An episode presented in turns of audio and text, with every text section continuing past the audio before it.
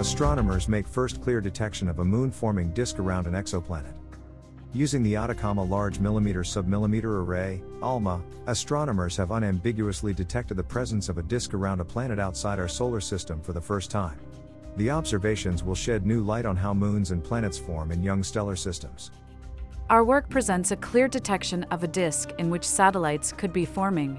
Says Myriam Benisty, a researcher at the University of Grenoble, France, and at the University of Chile, who led the new research published today in the Astrophysical Journal Letters.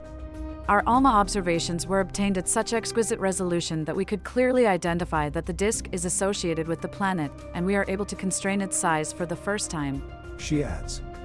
The disk in question, called a circumplanetary disk, surrounds the exoplanet PDS 70c, one of two giant, Jupiter like planets orbiting a star nearly 400 light years away. Astronomers had found hints of a moon forming disk around this exoplanet before, but, since they could not clearly tell the disk apart from its surrounding environment, they could not confirm its detection, until now. In addition, with the help of ALMA, Benisty and her team found that the disk has about the same diameter as the distance from our Sun to the Earth and enough mass to form up to three satellites the size of the Moon. But the results are not only key to finding out how moons arise. These new observations are also extremely important to prove theories of planet formation that could not be tested until now. Says Hee-Yen Bae, a researcher from the Earth and Planets Laboratory of the Carnegie Institution for Science, USA, and author on the study. Planets form in dusty disks around young stars, carving out cavities as they gobble up material from this circumstellar disk to grow.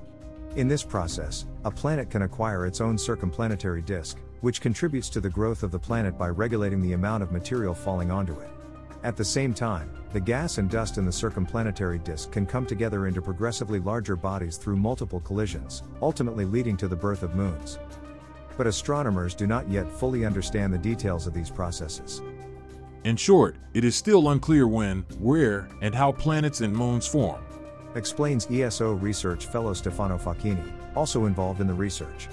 More than 4,000 exoplanets have been found until now, but all of them were detected in mature systems. PDS-70b and PDS-70c, which form a system reminiscent of the Jupiter-Saturn pair, are the only two exoplanets detected so far that are still in the process of being formed.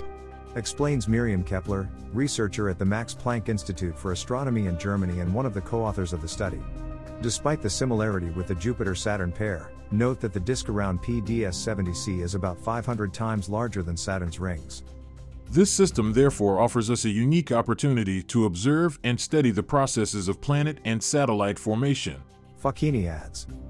PDS-70b and PDS-70c, the two planets making up the system, were first discovered using ESO's Very Large Telescope, or VLT, in 2018 and 2019 respectively, and their unique nature means they have been observed with other telescopes and instruments many times since.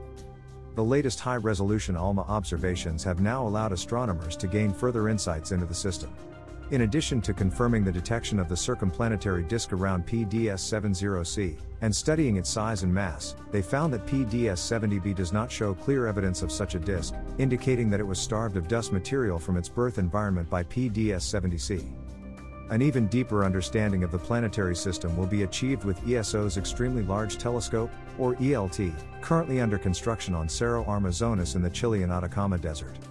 The ELT will be key for this research since, with its much higher resolution, we will be able to map the system in great detail. Says co author Richard Teague, a researcher at the Center for Astrophysics Harvard and Smithsonian, USA. In particular, by using the ELT's mid-infrared ELT imager and spectrograph, the team will be able to look at the gas motions surrounding PDS-70c to get a full 3D picture of the system.